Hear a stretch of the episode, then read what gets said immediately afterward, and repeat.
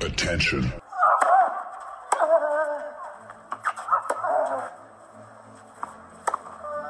Bitte nehmen Sie schnell Platz, die Spieler sind bereit. Just quiet quickly, please. Für Hallo, da ist der Dominik Thiem. Quiet Please, den Tennisnet Podcast. Das verbale Hawkeye für alle Tennisfreunde, denen ein Aufschlag von John Isner nicht schnell genug ist. Hallo, hier ist Roger Federer. Wie tief ist der Sand in Roland Garros? Hallo, ich bin Julia Görges. Was hätte Dominik Thiem erst mit einer beidhändigen Rückhand anstellen können? Hallo, hier ist die Angie Kerber. Und wer bringt unseren Gästen eigentlich das Handtuch? Also, shh, quiet please. Quiet Please, der Tennisnet Podcast. Wir sind wieder da aus aktuellem Anlass und wir, das ist zum einen der Chef von Tennisnet.com, der Turnierdirektor in Kitzbühel, das ist Alex Antonic. Servus Alex. Servus, grüß dich. Und ich freue mich, dass wir heute einen Mann dabei haben. Es tut mir ein bisschen weh, weil ich weiß, er trägt auch zum Schlafen das Rapid-Leiberl, aber trotzdem, er darf mitmachen. Das ist von der Kronenzeitung der stellvertretende Chefredakteur im Sport, das ist Peter Molzi. Servus Peter. Servus, grüß dich, danke. Wobei ich muss sagen, ich persönlich trage nicht das Rapid, aber zum Schlafen von meinem Sohn, weil der spielt bei Rapid. Ich bin eigentlich relativ neutral. Äh, immerhin, okay, gut, das, das spricht für dich. Ja, wir wollen natürlich plaudern über das Comeback von Dominik Thiem, das am Dienstag in Marbella stattgefunden hat. Äh, Alex, wir haben das alle im Stream gesehen. Wie war dein Eindruck vom Dominik, einmal ganz platt gefragt? Ganz platt gefragt habe ich mir mal riesig gefreut, dass er am Platz gestanden ist. Und ich glaube, das Beste war das, was er am Ende gesagt hat, dass ihm nichts wehtut. Äh, alles andere äh, muss er sich jetzt erarbeiten und äh, da muss er durch. Ja, ähm, das braucht Matches und Matchpraxis. Ähm, ja, die kann ich eigentlich nur mit Matches erzielen, wie es der Name schon sagt, dass wir nicht im Training erledigen können. Und äh, ich glaube, da müssen wir alle ein bisschen zurückschrauben. Und ich hoffe auch, dass er die Geduld hat, auch vom Kopf her, ähm, dass er da einfach weiß, dass sich irgendwann diese Bremse da ein bisschen löst und äh, und das Wichtigste ist einfach, dass ihm nichts wehtut, weil das alles andere kommt ja dann. Also da, da, davon bin ich ja definitiv überzeugt. Ja. Peter, ich glaube, ich lehne mich nicht zu weit aus dem Fenster, wenn ich sage, es gibt keinen österreichischen Journalisten, der den Dominik besser kennt als du. Was ist denn dein Eindruck der letzten Wochen und vielleicht auch, äh, ich weiß nicht, wie viel du gesehen hast vom Match gestern, aber ganz generell vom Dominik aktuell? Nein, ich habe hab das ganze Match gestern gesehen, vom, vom Aufwärmen bis zum, bis zum Abgang vom Platz, ja. Und ich muss sagen, immer das Match eigentlich genauso erwartet gehabt. Vielleicht nicht, dass es gleich nach ein paar Minuten 0-5 steht, aber er ist dann schön zurückgekommen im ersten Satz. Es ist schwierig, vor allem der Dominik ist einer, der immer länger braucht, um was wieder umzusetzen, sage ich, aber es war immer bei ihm schon, sobald er den Punkt erreicht hat, wo er es umsetzt, dann sitzt er mal kom komplett ohne, ohne Probleme durch. Die letzten Wochen, die letzten Monate waren schwierig weil äh, es gab natürlich ein bisschen Probleme mit der Kommunikation. Oft sind die Fans halt einfach, äh, wie soll ich sagen, die haben sich schon gefreut auf sein Comeback und dann wurde es wieder abgesagt. Im Endeffekt ist es eine mühsame, schwierige Verletzung, die er Zeit braucht. Und wie der Alex gerade gesagt hat, das, das Allerwichtigste ist, dass er wirklich nicht spürt, dass er wieder Vertrauen hat in sein Handgelenk, dass er Vertrauen hat in seinen Körper und dass er wieder Gas geben kann. Und ich weiß ein bisschen von, von Freunden, die mit ihm sehr lang zu tun gehabt haben und auch die letzten Wochen beobachtet haben mit der Narone in Amerika, dass auch im Training die Intensität immer gesteigert worden ist.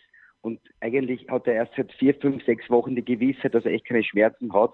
Und seitdem gibt er eigentlich wirklich richtig Vollgas. Mhm. Ja.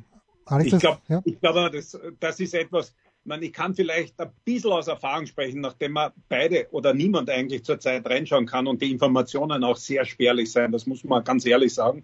Wir haben ja einen Mann sogar vor Ort gehabt, aber auch da kommt man eigentlich zurzeit überhaupt nicht ran. Und ich kann nur davon reden, dass ich selber am Schlagarm operiert worden bin und neun Monate draußen war.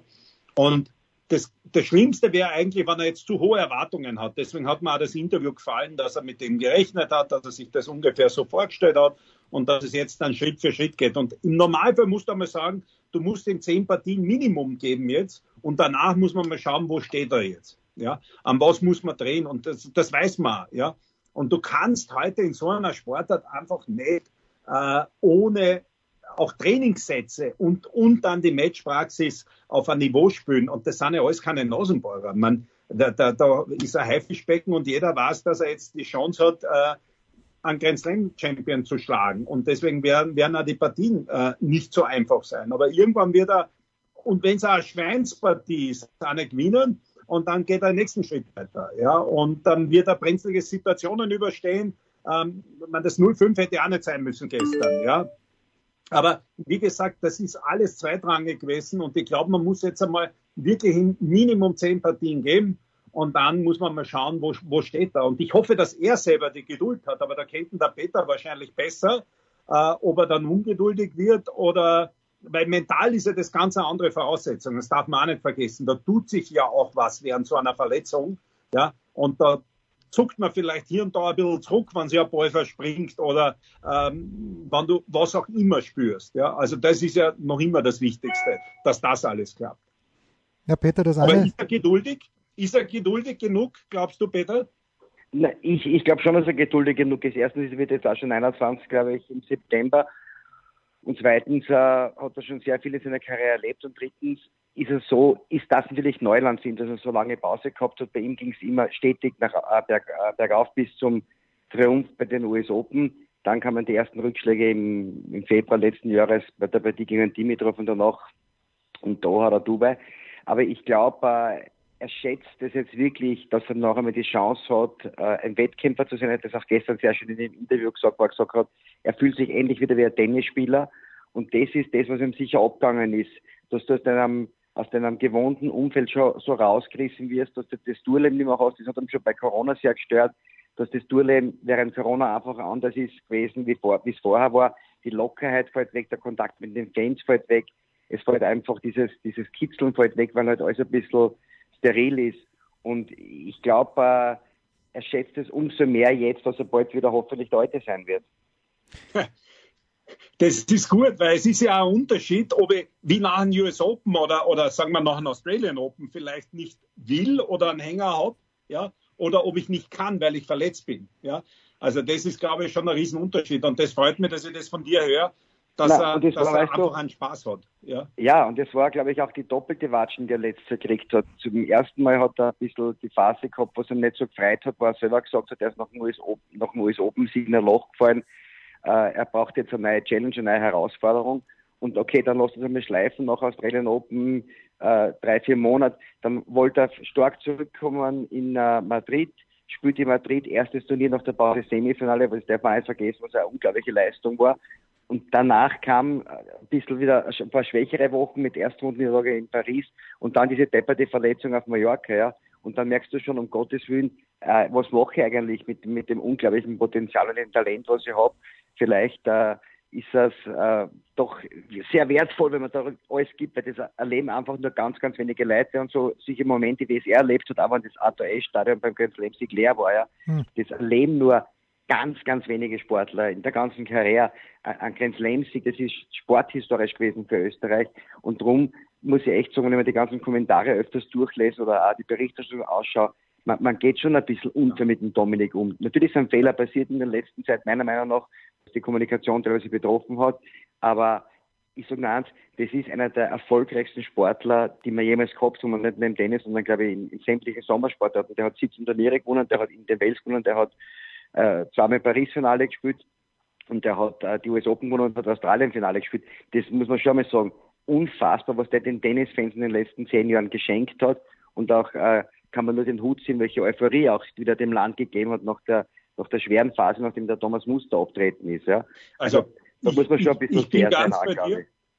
Nein, nein, ich bin ganz bei dir und teilweise kann man sich nur am Kopf reifen, wenn man die Kommentare sieht. Aber manchmal habe ich das Gefühl, das ist die Zeit heutzutage. Ja, egal was du postest, äh, da kommen halt Kommentare daher, die ja Wahnsinn sein und äh, da ist auch keine Wertschätzung dabei. Natürlich ja. ist nicht alles optimal gelaufen, was die Kommunikation betrifft, aber man die Leistungen und das, was er die letzten Jahre vollbracht hat, das steht ja hoffentlich für jeden, am, zumindest am, Tennis- und Sportfan außer Frage, oder? Und, und ich war, ich war wirklich die Ehre gehabt, also das Privileg gehabt, da wirklich erste Reihe fußfrei dabei gewesen zu sein bei den erfolgreichsten Jahr bis jetzt von ihm. Und da waren Emotionen im Spiel, das ist ja unglaublich, wenn man nur zurückdenkt an die Djokovic-Partie, äh, wo er French Open äh, Semifinale, ich glaube 2019 war das, oder war das ja. den dramatischen fünf Sätzen war, ja. da hat ganz Österreich drüber gesprochen, da hat die Chronik, glaube ich, zwei Doppelseiten drüber pro Tag berichtet, er war in den Weltnachrichten, in den, in den Radiospitzennachrichten, auf sämtlichen Titelzeitungen und dieser Mann, der vor zwei Jahren total gehypt worden ist und nach dem US Open Sieg, kann nicht auf einmal eineinhalb Jahre später äh, äh, unter Anführungszeichen Illusion sein, wenn man in Wien sagt. Ja, das, das geht sich einfach nicht aus, weil wenn die Leute sagen, er hat kein Kämpferherz und er hat nicht das Kämpfermuster, dann sage ich, habt ihr die letzten Jahre nicht zugeschaut. So ist es. Also da kann ich da nur 100% recht geben. Ich war nicht so nah dabei. Ich habe es aber hier und da kommentieren dürfen. Und er hat auch dort für Rekorde gesorgt. Ja, das ist egal, ob es das Masters war, ob es Australian Open war, Finale, ob es US Open war, das waren absolute Rekorde in, äh, bei den TV-Zahlen, auch in den Social Media Bereichen. Das hat es ja früher noch nicht gegeben. Ja. Äh, aber da sieht man halt auch, wo halt dann oft die Schwachpunkte von dem ganzen Social Media Bereich sind dass halt ja. jeder den Senf dazugeben kann und, und teilweise auch äh, weit unter der Gürtellinie. Und das ist ein Wahnsinn. Und ich kann mich nur wiederholen und das rein als, sage ich nur immer, Tennisexperte, auch jemand, der verletzt war und aber auch eine Ruhe gehabt hat. Ich habe irgendwo in der Pampa dann Challenger gespielt, sieben, acht Mal irgendwo verloren, aber das hat keinen Menschen interessiert. Heute, wenn der Team irgendwo auftaucht, stehen die Leute da. Sind Kameras da, postet einer, äh, sieht an der Vorhand, an der Rückhand irgendwo was, und äh, das heißt, ich hoffe, dass er die Ruhe hat, sich da jetzt äh, wirklich in Ruhe und da das Umfeld, dass er sich da weiterentwickeln kann, weil wir werden mit denen auch noch viel Spaß haben. Und das, was mir am meisten freut, ist das, was du gesagt hast, äh, dass er wieder Spaß am Tennis hat. Ja? Und das ist ja die Grundvoraussetzung, dass er Erfolge hat. Und du hast ja auch gesehen an der Körpersprache gestern am Platz, wenn er sich über einen kleinen Völler geärgert hat, wie du gesagt, eben wenn der Ball verspringt oder wenn die Ball knapp ins Out segelt, was dann normal bei ihm nicht der Fall ist, oder sehr selten zumindest, ja, da merkst du schon, äh, dass das natürlich eine, wie soll ich sagen, es ist schwierig, wenn du das Comeback immer ankündigst, ja, und dann enttäuscht du im Endeffekt die Öffentlichkeit und die Fans. Aber wenn man, wie man gestern gesehen hat, wie er gespielt hat, na, was hätte er gemacht, erste Runde in den Welt vor drei Wochen? Oder, oder was hätte er gemacht in Australien in, vor, mhm. sieben Wochen, ja?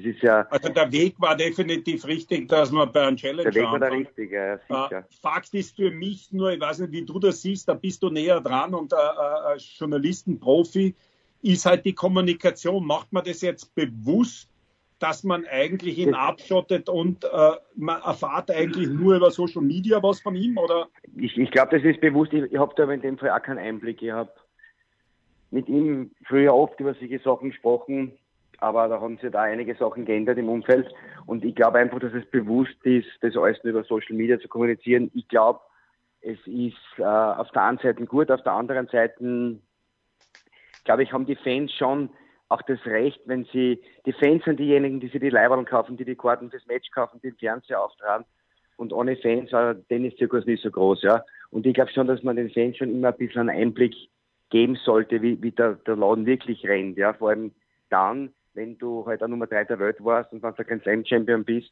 und wenn du eben große Turniere gewonnen hast. Weil äh, das sind ja die Leute, die, wie gesagt, eben sein Merchandising kaufen, die Karten kaufen und, und hinter ihm stehen. Und dann kann man ruhig ein bisschen was sagen, glaube ich. Jetzt hat der Peter vorhin ja gesagt, dass er dabei war bei den großen Erfolgen. Alex, wir haben es aus der Weite. Also ich war nicht ganz so weit weg wie du, weil ich bin auch in Paris gesessen bei diesem Halbfinale gegen Djokovic. Aber was den Dominik da natürlich auch unfassbar ausgezeichnet hat, war diese Emotionalität und dieses Konzentriertsein und dieser Biss und das ans Gewinnen glauben können. Ist das aus deiner Sicht als Ex-Tennisprofi, als Ex-Spitzenspieler, Alex, vielleicht die schwierigere Aufgabe sogar, als dass er körperlich wieder dorthin kommt, wo er mal war vor zwei, drei Jahren? Naja, man, man, da muss ich ein bisschen ausholen, ja, weil äh, was wir alle nicht vergessen dürfen, es tut sich ja was.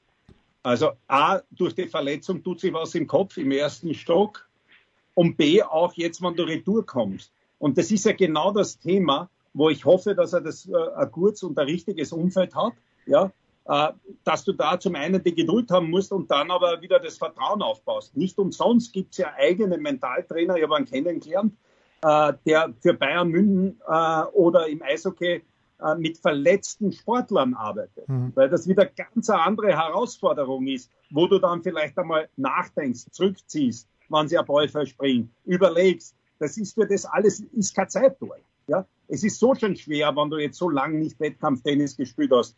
Also das sind die Punkte, wo er jetzt einfach durch muss, das ist einfach gesagt, aber wo er auch Unterstützung braucht. Und, und, ja, das was, was, was, was auch dazu kommt, für mich, ich will nicht so fertig wieder eine Unterbrechung, um Gottes Willen. Ja, ja, nein, nein, sag nur. Aber weißt du, was auch dazu kommt, ist, glaube ich, prinzipiell die ganze Situation, die sich verändert hat du bist eben bis zum, sage ich mal, bis zu den Australian Open im letzten Jahr, oder von mir bis zu, bis zu den French Open im, im Mai, Juni, komplett im Rampenlicht stand in der Öffentlichkeit, was der Sportler mit den meisten Google-Zugriffen, was der Sportler mit den besten Werbeverträgen, schätze, schätze ich einmal vom Gefühl her, was der Sportler, der, der wirklich immer wieder in den Nachrichten und bei den Spitzenmeldungen aufgetaucht ist. Und du warst einfach komplett im Rampenlicht, ja. Und auf einmal bist du weg und es dreht sich schon sehr schnell in der Sportwelt, ja. Weil wenn du innerhalb von, von einem acht, neun Monaten kannst du nicht auf einmal dein ganzes Image verloren. Das gibt's eigentlich, vor allem wenn du verletzt bist, ja. Und das siehst du auch, es wird in der heutigen Schnelllebigkeit des Sports kaum mehr was verziehen. Ich erinnere nur, die Bayern haben groß gefeiert, und wie du gesagt hast, Bayern München die Champions League gewonnen haben vor geraumer Zeit und acht Monate später sind sie ausgeschieden und die Mannschaft, die die Champions League gewonnen hat, die war auf einmal die, die, die größte Versorgertruppen. Also es, es wird schon im Sport sehr brutal mittlerweile alles gemessen. Ja. Und ja. auch das musst du mental alles wegstecken. Nicht? Weil wie komme ich dazu, wenn ich auf einmal ein Superstar bin und nur weil ich verletzt bin, bin ich auf einmal der Verlierer der Nation. Das ist ja eh nicht, aber nur vom, vom, vom überspitzt ausgedrückt. Ja. Das kann mir doch kein Mensch erklären. Was ist, wenn ich, wenn ich wenn du kannst, es gibt ja auch Leute, die im Berufsleben erfolgreich sind, haben so ein Burnout und deshalb sind sie ein Versorger. Das, das, das, das stimmt nicht ganz, die ganze Kombination. Na, bin ich, bin ich ganz bei dir, aber deswegen sage ich, ich habe bis dorthin gar nicht gewusst, dass es eigene Mentalcoaches gibt für Athleten, die verletzt sind und da wieder zurückkommen, ja. wo du dann hörst, äh, dass ein Fußballer auf einmal was anderes belastet, weil er auf den Armfuß verletzt war, andere Schusstechnik entwickelt, weil er Abwehrhaltung einnimmt. Also lauter so Sachen, die habe ich noch nie gehört vorher und die beschäftigt mich mit dem Thema und weiß natürlich, dass sich was tut nach einer Verletzung. Aber jetzt kann man sagen, da muss er durch. Uh, und, und er braucht da die richtigen Leute um sich. Ich meine, das hat er ja jetzt uh, auch mit dem positiven Nico Massou, der ja immer positiv ist. Der Jazz Green weiß natürlich auch, wie man einen Körper ihn fortbringt. Den Physio kenne ich nicht.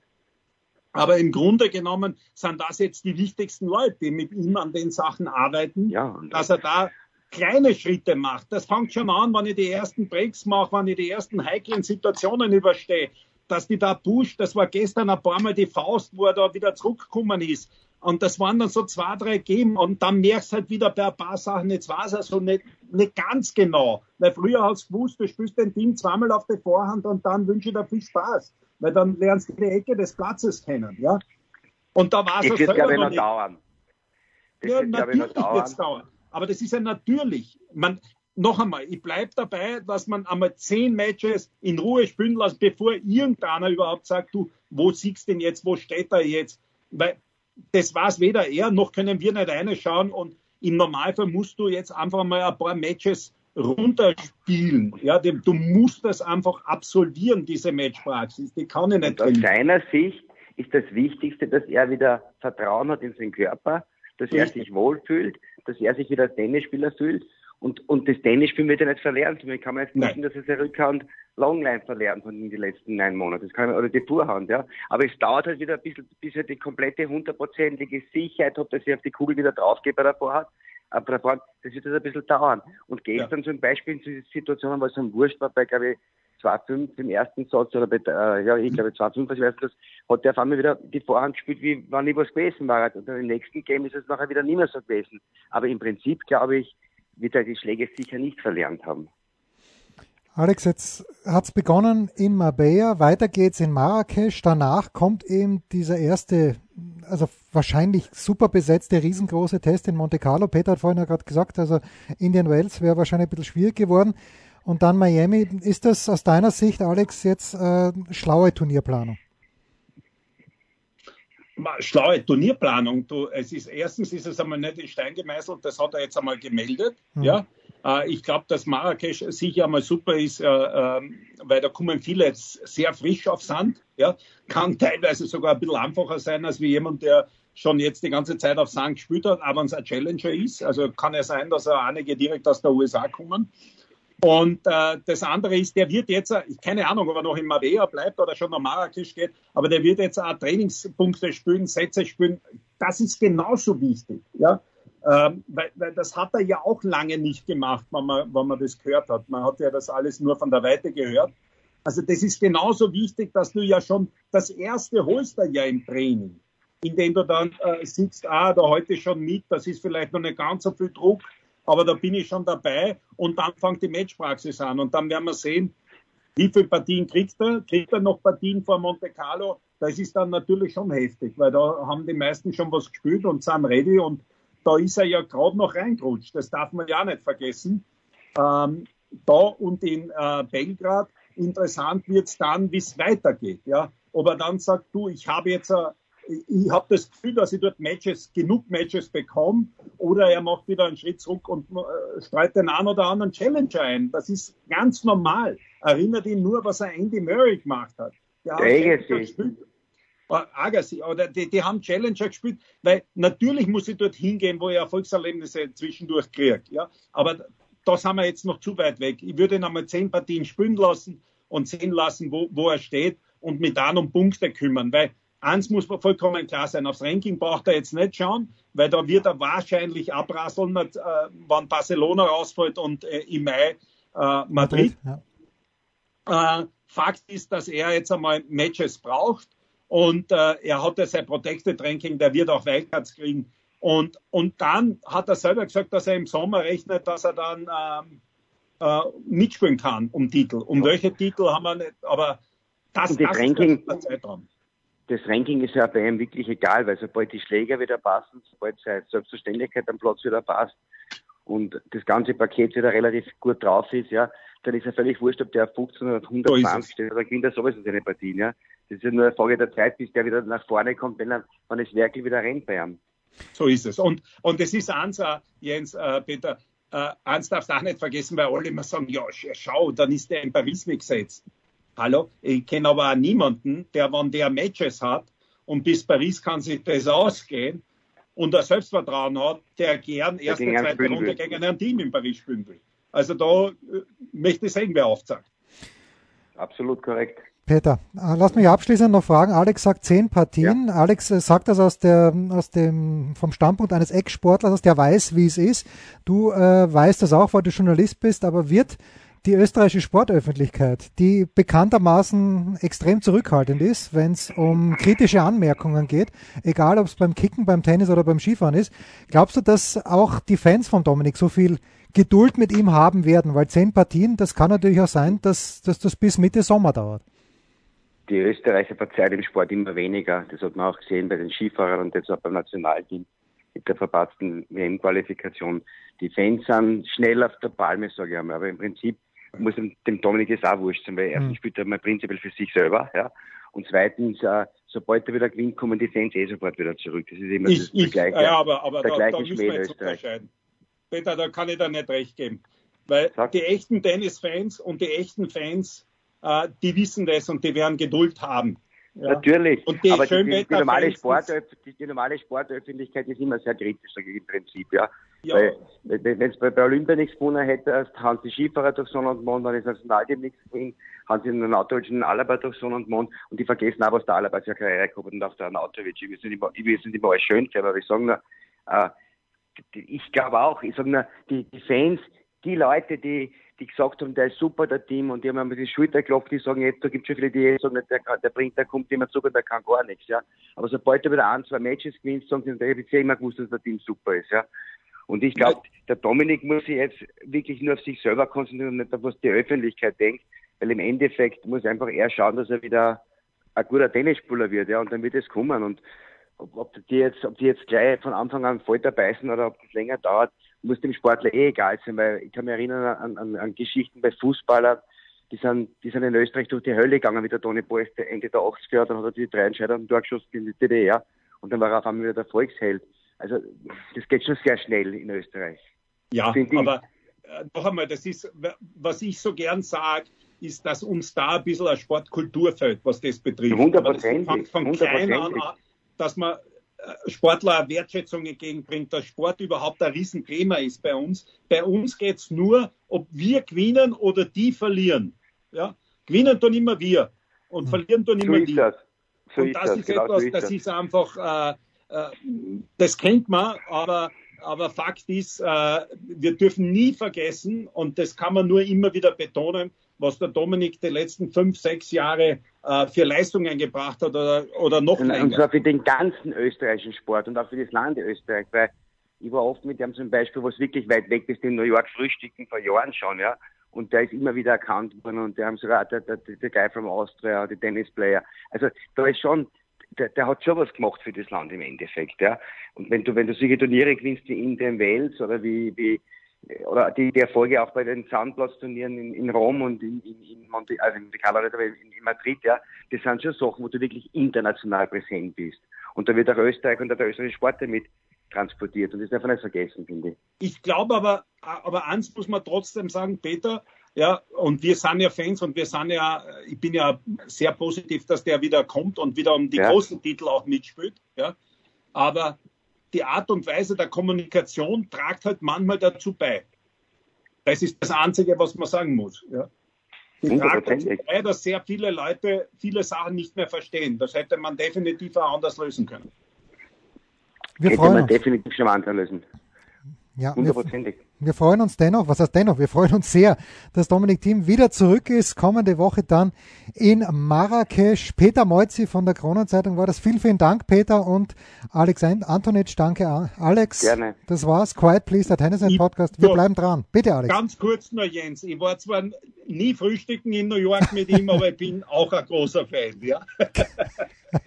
Daran zweifelt keiner. Du kennst ihn auch seit der Kindheit. Du weißt genau, was da für Potenzial drinnen lodert und noch ich hab, abgerufen wie er fünf Jahre alt war, wie er vier oder fünf Jahre alt war, haben wir noch Ringel gespielt. Ich weiß nicht, ob du das kennst, was das ist. Ja, aber Sicher. nein, der, der ist einfach, äh, äh, ja, man, ich weiß ja, was damals für eine Begeisterung da war bei der Familie von ihm, wie sehr der wirklich jeden Tag Tennis gelebt hat. Und dass es einmal eine Auszeit gibt, ist klar. Und die Verletzung, das kann man sich nicht aussuchen. Aber äh, die wirklich Großen kommen dann alle wieder zurück und teilweise noch stärker. Und auf das hoffen wir. Das machen wir. Schönes Schlusswort. Spiel, Satz, Sieg. Das war Quiet Please, der Tennisnet Podcast. Liked uns auf Facebook, folgt uns auf Instagram und verpasst auf keinen Fall unsere Live-Ticker auf tennisnet.com.